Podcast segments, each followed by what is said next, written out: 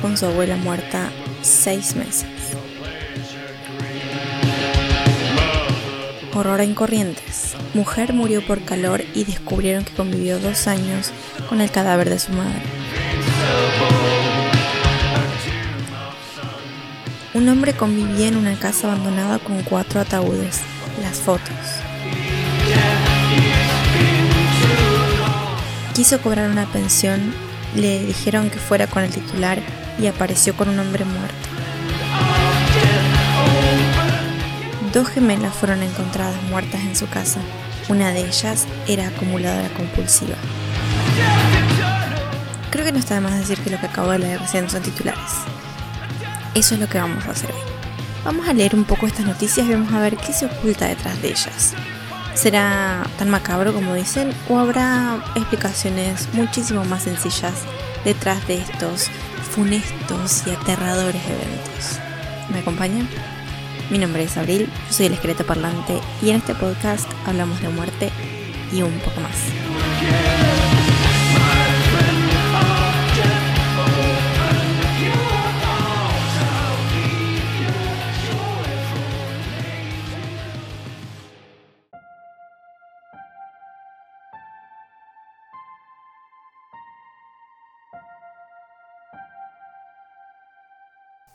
No es la primera vez que vamos a hablar de noticias relacionadas a la muerte en el podcast.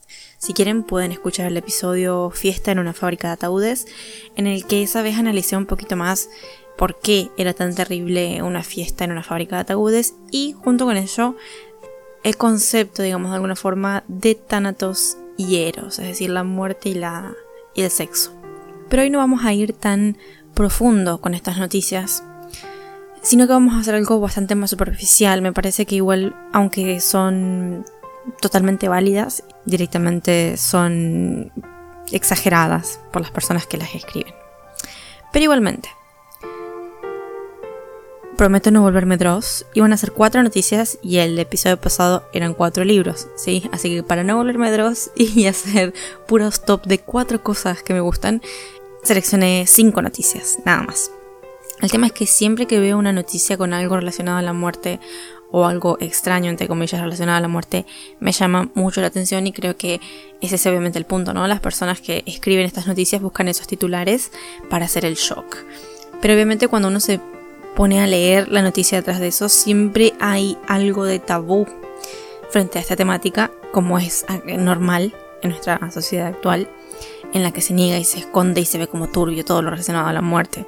Y es justamente este efecto tabú y el shock del titular lo que hace que a mí parecerse se siga perpetuando este concepto erróneo de que la muerte es macabra, oscura, asquerosa, eh, algo que ocultar, algo que no tener que ver, algo desagradable, indeseable, cuando si bien y muchas de esas características que acabo de nombrar son reales, hay otras que, bueno, mm, la muerte es natural y lamentablemente, aunque sea fea, triste, eh, maloliente, muchas veces es algo que sucede, ¿no?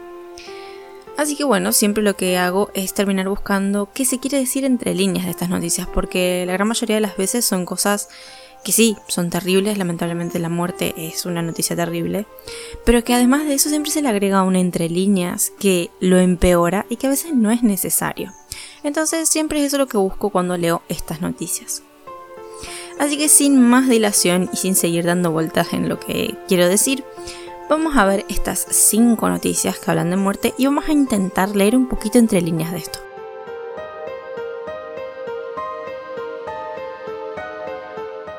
Para comenzar, quiero aclarar que de las cinco noticias, cuatro son sucedidas en Argentina, hay una sola que es internacional.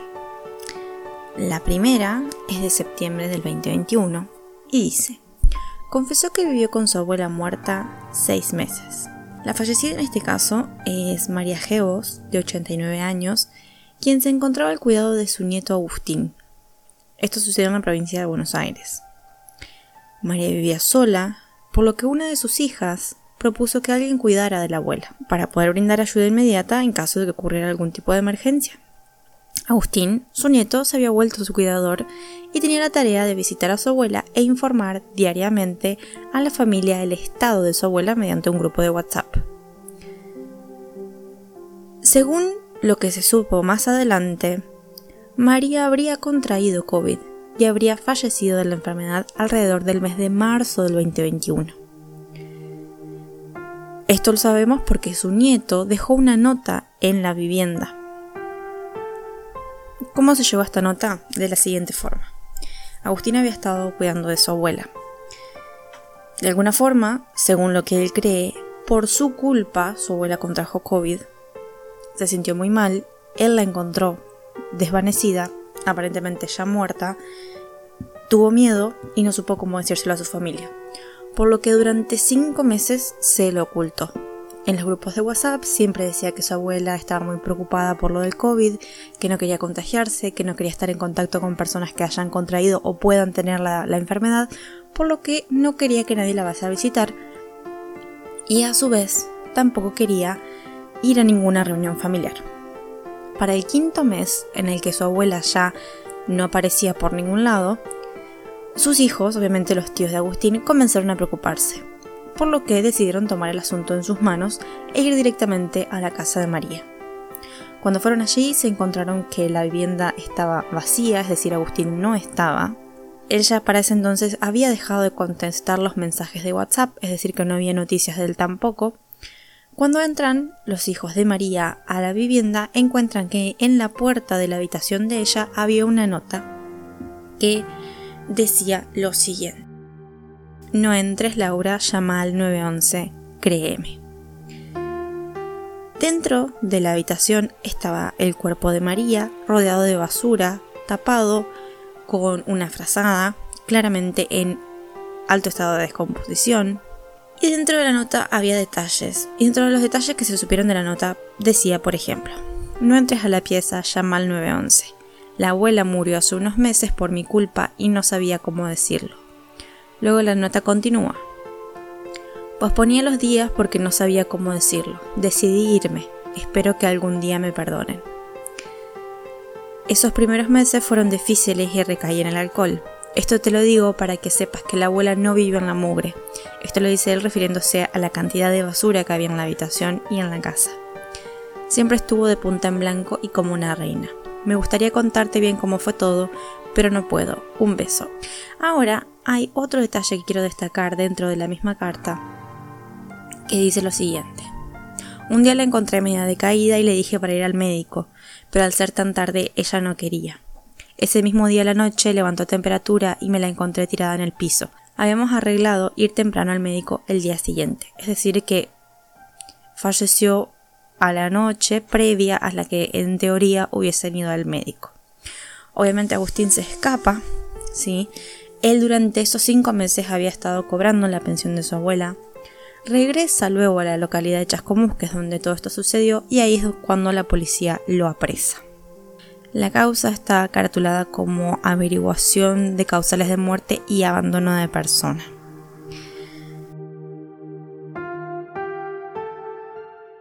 Bien, antes de dar mi opinión sobre esta noticia, que en realidad no quiero hacer juicios de valor, eso ya lo vamos a hablar en un ratito, voy a leer la siguiente. Esta es sucedida en, es, en el mes de enero, el 24 de enero, en la provincia de Corrientes.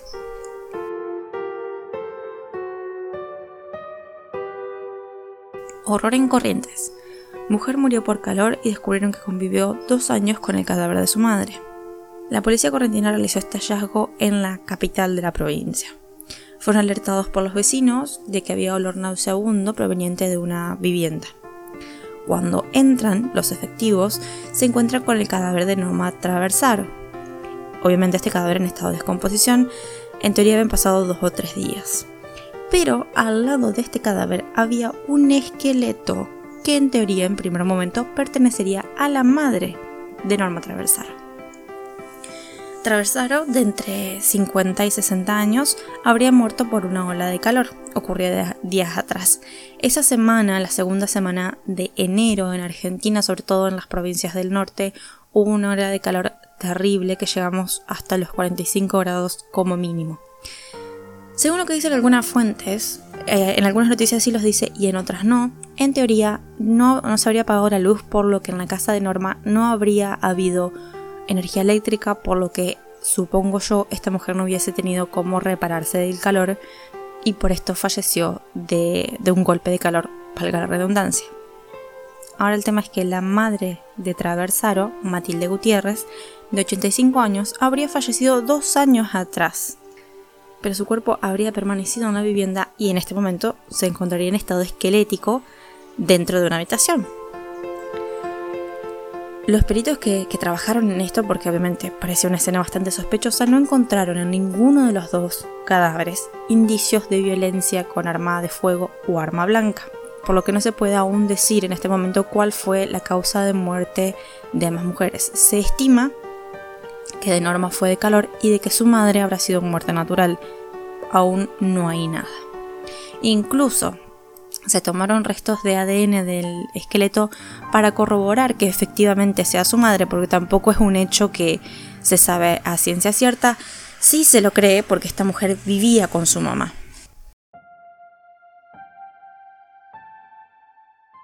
Una vecina de la familia destacó que los tres hijos de Beatriz, la mujer que en este momento era un esqueleto, em, habrían tenido episodios en los que su salud mental no habría sido la óptima y no había nadie que se pudiera hacer cargo de estos episodios.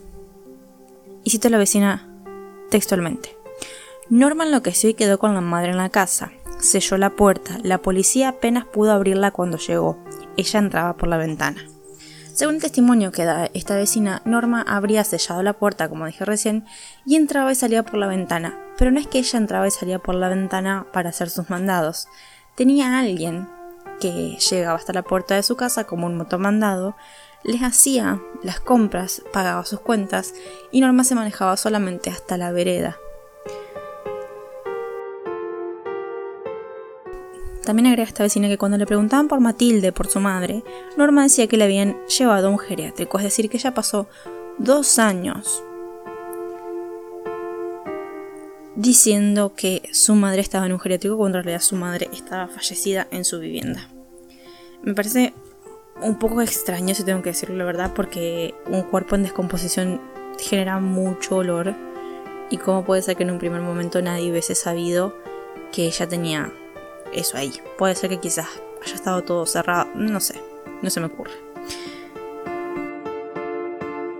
Pero ahora quiero ir al punto de análisis de estas dos noticias. Primero la de Agustín viviendo cinco meses con el cadáver de su abuela y luego la de Norma que no solamente fallece, sino que también habría vivido dos años con el cadáver de su madre.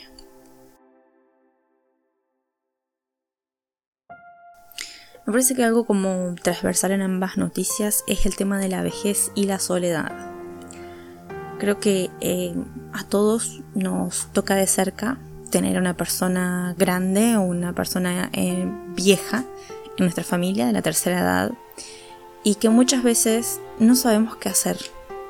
Y suena horrible, pero es verdad. Y eso sucede con muchos de nuestros ancianos. Que muchos terminan en geriátricos y no me parece mal, al contrario, si uno no puede cuidar por X o por Y, por trabajo, por tiempo, por no saber cómo hacerlo, está perfecto. Eh, porque obviamente el geriátrico está hecho para eso y hay muy buenos geriátricos en los que los, ancianos viven muy bien y son bien atendidos. Pero hay muchos otros casos en los que la familia no sabe qué hacer con ese anciano, no pueden llevarlo a una institución en la que se los cuide y los dejan en sus casas a merced de la vejez, ¿sí? con problemas de eh, salud, con movilidad reducida, con a veces también algunos problemas mentales y estas personas quedan solas y luego suceden estas terribles noticias en las que se los encuentra ya en estado de descomposición porque lamentablemente es como que nadie los recuerda, no, no es como que nadie los recuerda. En el caso de Agustín, si bien él era su cuidador, y yo calculo que debe ser muy entendible que por la culpa él en un primer momento no lo haya podido decir. ¿Fue la mejor forma todo lo que sucedió? Obviamente no. No estoy queriendo defenderlo tampoco. Pero lo que voy es por qué los hijos de. de Matilde. Eh, estuvieron cinco meses sin verla. Y tampoco estoy señalando ni juzgando a nadie, ¿no? Pero lo que voy es eso. Como sociedad, ¿qué tipo de vida tenemos en el que a veces no podemos cuidar de nuestros propios padres? Tenemos mucho trabajo, se nos exige demasiado, no tenemos tiempo, no nos damos el tiempo, no queremos darnos el tiempo, no nos deja el trabajo, como dije recién. Eh, confiamos muchísimo en una sola persona para que cuide mientras nosotros seguimos nuestras vidas porque no queremos aceptar quizás que nuestros padres o abuelos están muy vulnerables y pueden morir y también ese miedo a que la otra persona muera nos hace eh, alejarnos de esta persona por no querer vivir ese momento.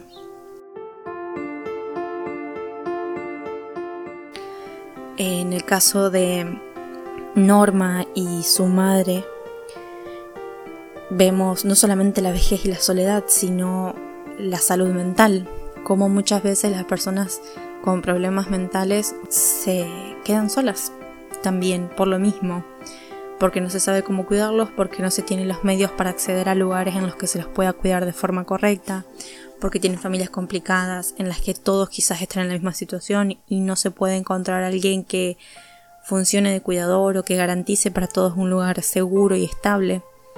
Y al mezclarse estas dos cosas suceden esas, situaciones horribles en las que nos encontramos con dos personas fallecidas.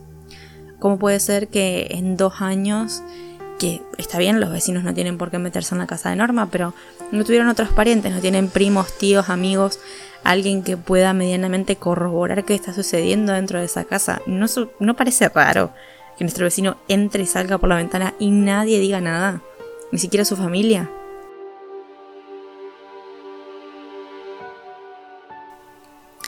Yo creo que estas situaciones, más allá de, lo terribles que son en sí mismas, también nos invitan a, como sociedad, eh, analizarnos a nosotros mismos, ¿no? Y decir hasta dónde estamos siendo buenos vecinos o buenos parientes, dejando simplemente que las cosas sucedan y muchas veces por no meternos en el maromo, el, el clásico no te metas en Argentina, a veces suceden estas fatalidades y se pierden vidas, se pierde salud, se pierde un montón de cosas y, nosotros estamos mirando desde afuera totalmente inertes y no sé si está tan bueno. Si bien yo no estoy en la piel ni de Agustín ni de los vecinos de Norma y no, no puedo hablar de primera mano, ah, yo haría esto y lo haría mil veces mejor. Simplemente estoy dando mi opinión, estoy aportando un pequeño análisis desde mi pequeño rincón del mundo. Pero me parece sí que como sociedad por ahí tendríamos que analizarnos en cuanto a qué hacemos con las personas que tienen problemas mentales, qué hacemos con la salud mental en general, que es otro tema tabú, por suerte hoy no tanto, y, qué hacemos con la vejez y la, la idea de la muerte frente a la vejez y cómo vamos a manejar eso, ¿no? Antes de llegar a este momento tan terrible.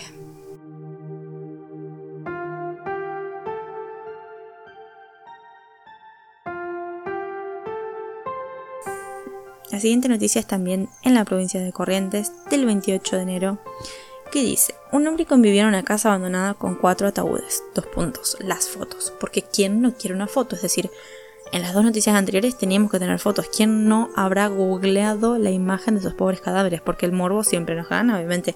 Nunca vamos a analizar qué hacemos con la vejez y con la salud mental, pero sí, a ver, mostrame el cadáver putrefacto arriba de la cama, por favor, que yo quiero ver ese horror, ¿no? Obvio, entonces también acá tengo que mostrar los cuatro ataúdes. Voy a leer una porción de esta noticia y luego voy a hacer un pequeño inciso. Los vecinos alertaron a la policía, quienes descubrieron que un señor vivía, que vivía en situación de calle se metió a un domicilio donde estaban los cajones. Mm. Yo tengo un problema con la palabra cajón, que la verdad que creo que ya lo he dicho. Espero haberlo dicho antes. Y yo siempre lo repito cuando hablo de esto en, en Instagram.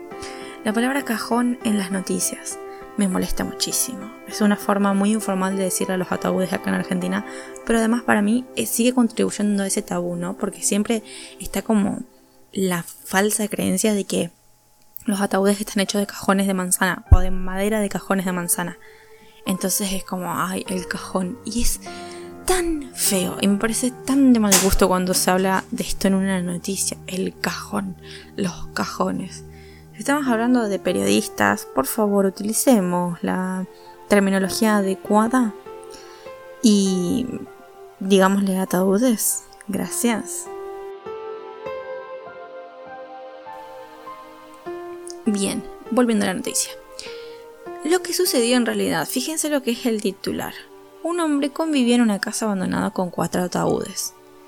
Yo me imagino un hombre aparentemente con problemas psicológicos coleccionando ataúdes junto con frasquitos llenos de uñas y pelitos pegados a la pared.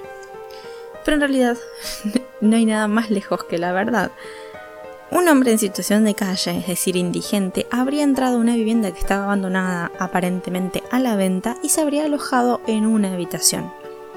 Cuando los vecinos descubren que había una persona usurpando la vivienda, llaman a la policía. Esta llega al domicilio y se encuentra no solamente que este hombre estaba viviendo ahí, sino que había cuatro ataúdes en una habitación distinta. Eso es todo. No es nada raro sino que habría cuatro ataúdes abandonados en una vivienda. Ahora, podría ser, sí, un poco raro que alguien tenga cuatro ataúdes en una vivienda. No puedo decir que yo los tengo, lamentablemente. Que me gustaría, me puede ser. Pero no es mi caso.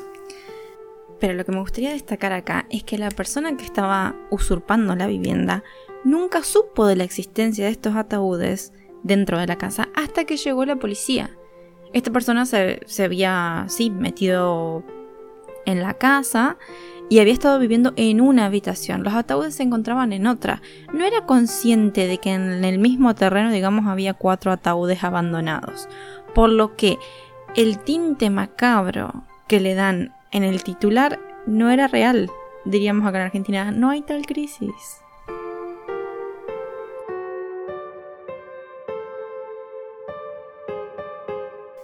¿Qué es lo que sucede? La noticia trasciende y obviamente los vecinos empiezan a eh, generar todo tipo de teorías, como por ejemplo que las personas que vivían antes en esa vivienda que estaba a la venta, una de estas personas habría hecho restauración de ataúdes, por lo que tendría ataúdes en su casa porque trabajaría de esto. Pero como esta noticia había trascendido y, había, y había sido publicada en Facebook, un supuesto pariente de las personas que vivían en esta casa dio testimonio en el portal de un canal de noticias comentando que en esa casa vivía una de sus tías y que ella compraba ataúdes para tenerlos como reserva si en algún momento alguien fallecía de la familia, porque era lo que en ese momento se solía hacer en la provincia de Corrientes, que las personas compraban los ataúdes antes del fallecimiento.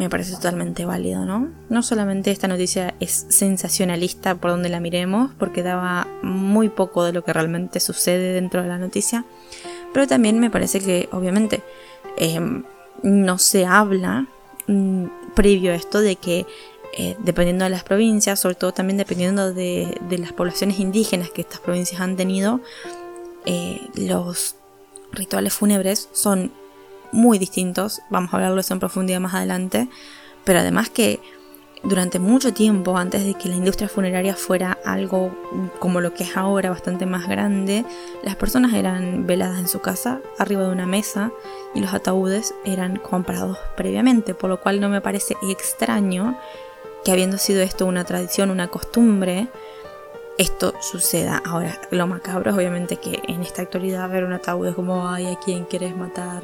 Sos un rarito. Me parece igual que si dentro de esos ataúdes no hubiese restos humanos, no hubiese señales de profanación de nada, eh, ¿cuál sería el problema si es eso lo que se acostumbra?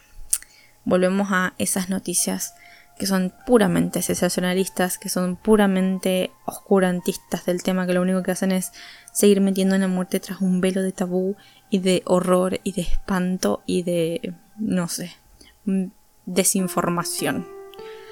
Así que dejemos de lado esta noticia y vayamos a la siguiente.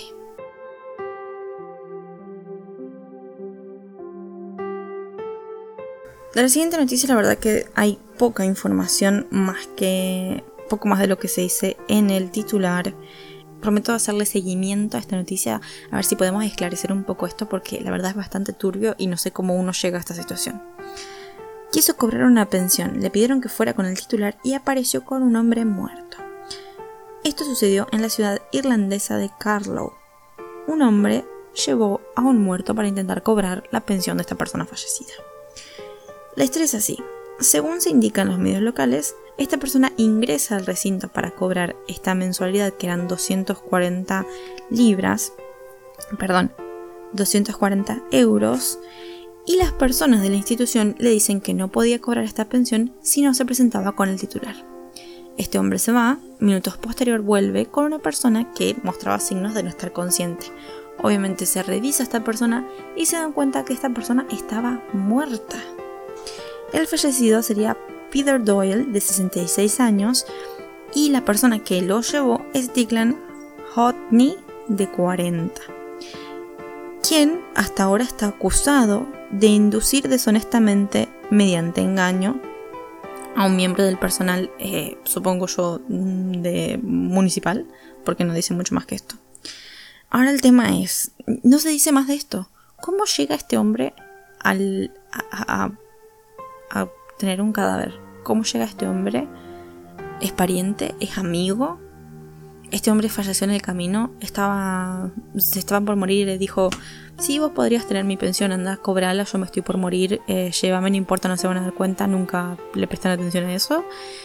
esta persona profanó, asesinó a esta persona, justamente profanó su cadáver de algún lado, estaba esto fallecido recientemente, la autopsia por ahora, hasta donde yo leí en la noticia, la autopsia estaba por hacerse, esta persona lo asesinó. ¿Cómo, ¿Cómo llega uno a una institución pública con un cadáver? Hay muchos interrogantes. Voy a hacerle seguimiento a esto solamente porque me parece muy extraño que esto suceda así y no se cuente nada más.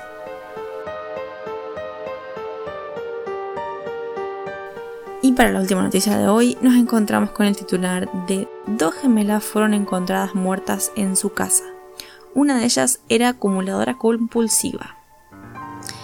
Eso sucedió en Rosario, Argentina. Y dice, los cuerpos estaban en un avanzado estado de descomposición entre una pila de cajas, basura y otras cosas amontonadas. Se encuentran los cadáveres de dos hermanas gemelas de 59 años en estado de descomposición entre una pila de cajas, basuras y cosas amontonadas. Una de ellas, como dije anteriormente, era acumuladora compulsiva y es por esto que esta casa estaba abarrotada de cosas.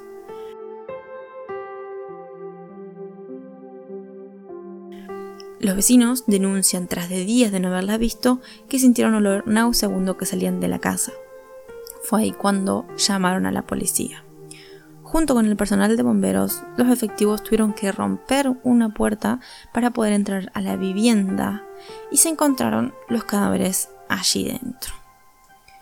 Una de estas hermanas, Silvia, tenía una discapacidad y Marta era quien la cuidaba. Esta mujer Marta era quien sufría de este síndrome de acumulación.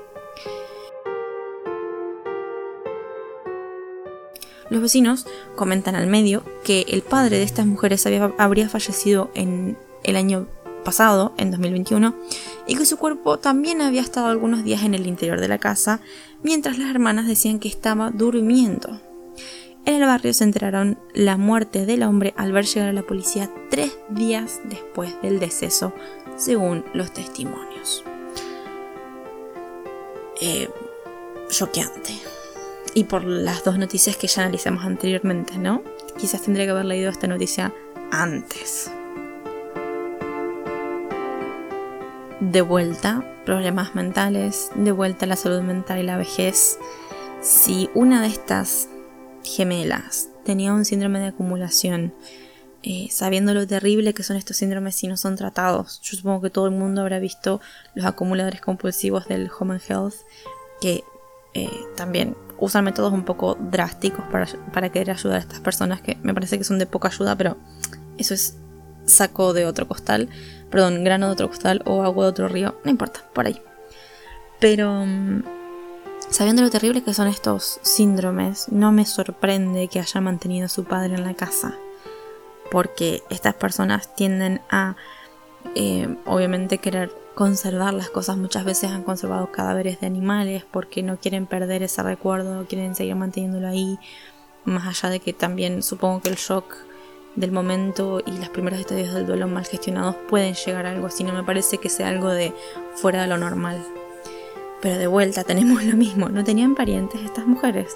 No tenían alguien que pueda ir y chequear como hacía Agustín con su abuela. Aunque lo de Agustín no salió tan bien, pero ¿cómo andan? ¿Todo bien? Eh, no sé, sabemos que la casa, incluso previo a esto, tenía muy malos olores porque eran acumuladoras. No había nadie en el barrio que podría decir algo, alguien en la municipalidad que tiene que llegar a estos puntos en los que directamente los vecinos dicen, che, me parece que el vecino de al murió porque hace tres días que no lo veo. La verdad, igual, ya había tenido el padre así, pero como de todo repodrido porque es una acumuladora, yo por las dudas recién ahora aviso.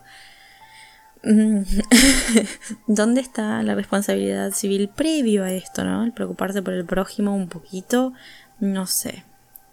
Me parece que estamos un poco despegados de, la empatía y, del preocuparse por el otro, sobre todo si somos vecinos, si son personas grandes, si vemos que no tienen a nadie más que cuidar, pedir el número de algún hijo o algo, che, mira, tu mamá yo ayer, entre ayer y anteayer no la he visto, podría tu mamá, tu tía, tu amiga, tu prima, tu, no sé, supongamos que, que no hayan tenido hijos, ¿no? ¿Podría alguien venir? Yo la verdad que no me animo a entrar, pero ¿podría alguien venir? Porque me parece raro, hay mucho silencio. Por lo menos si no quieres meterte, no sé, algo. Eh, si tenemos una moraleja hoy, debe ser cuidemos la salud mental, cuidemos a nuestros ancianos y hagámonos responsables civilmente de nuestros vecinos, un poquito más de lo que ya lo hacemos, un, un ápice más, para que estas cosas, aunque tienen que llegar a estos puertos, porque está claro que uno nunca va a prever que, un vecino va a morir, ¿no? Y le puede pasar a cualquiera, pero el tema es, y yo conozco cuentos acá también de mis parientes, ¿por qué esperar a los 10 días cuando ya no se soporta el olor y, las moscas me están tumbando las puertas, ¿no? Eh, un poco extraño.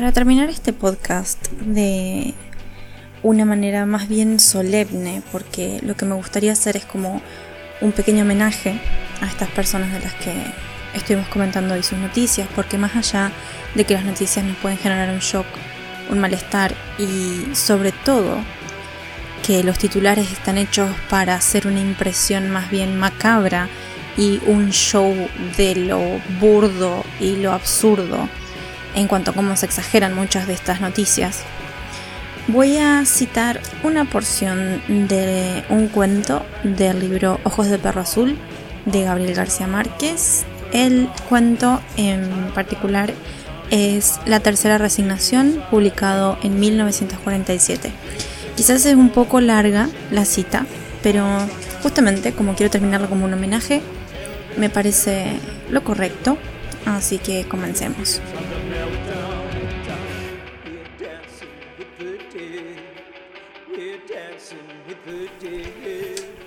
Y él sabía que ahora estaba realmente muerto.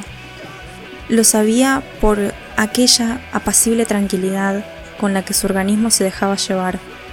Todo había cambiado intempestivamente. Los latidos imperceptibles, que solo él podía percibir, se habían desvanecido ahora de su pulso. Se sentía pesado, atraído por una fuerza reclamadora y potente hacia la primitiva sustancia de la tierra. La fuerza de la gravedad parecía atraerlo ahora con un poder irrevocable. Estaba pesado como un cadáver positivo, innegable. Pero estaba más descansado así. Ni siquiera tenía que respirar para vivir su muerte. Imaginariamente, sin tocarse, recorrió uno a uno cada uno de sus miembros. Allí, sobre una almohada dura, estaba su cabeza levemente vuelta hacia la izquierda, Imaginó su boca entreabierta por la delgada orilla de frío que le llenaba la garganta de granizo. Estaba tronchado como un árbol de 25 años.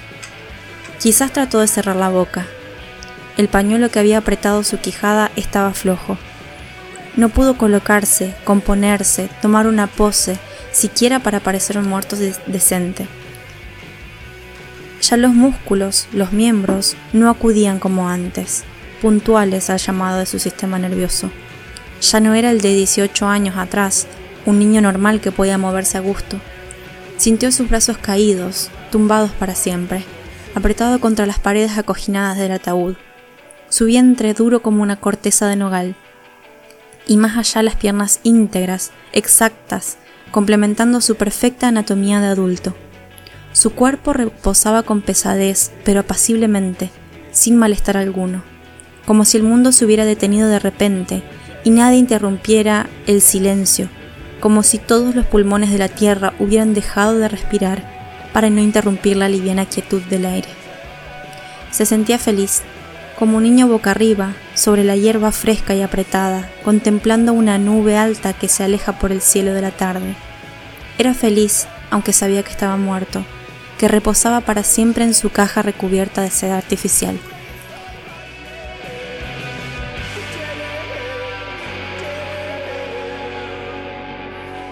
Y con esto, mm, más que deseos de paz para aquellas personas que se han perdido y que han sido partes de estas noticias, de las noticias que leímos hoy. Y espero que haya sido homenaje suficiente, por lo menos desde mi pequeño rincón del mundo. Espero que haya servido para algo, que haya entretenido, que les haya gustado y por lo menos tienen como siempre una recomendación de un libro. Yo creo que Ojos de Perro Azul es una de las mejores antologías de, García Márquez, la verdad. Me, me gusta muchísimo. Tenemos bastante para reflexionar luego del episodio de hoy. Así que con eso me voy despidiendo. Ya saben que pueden encontrarme en mis redes como el esqueleto lector en Instagram y en Twitter. Y acá soy el esqueleto parlante. Así que recuerden, la muerte está en todas partes, pero nunca está mal invitarla a bailar un ratito.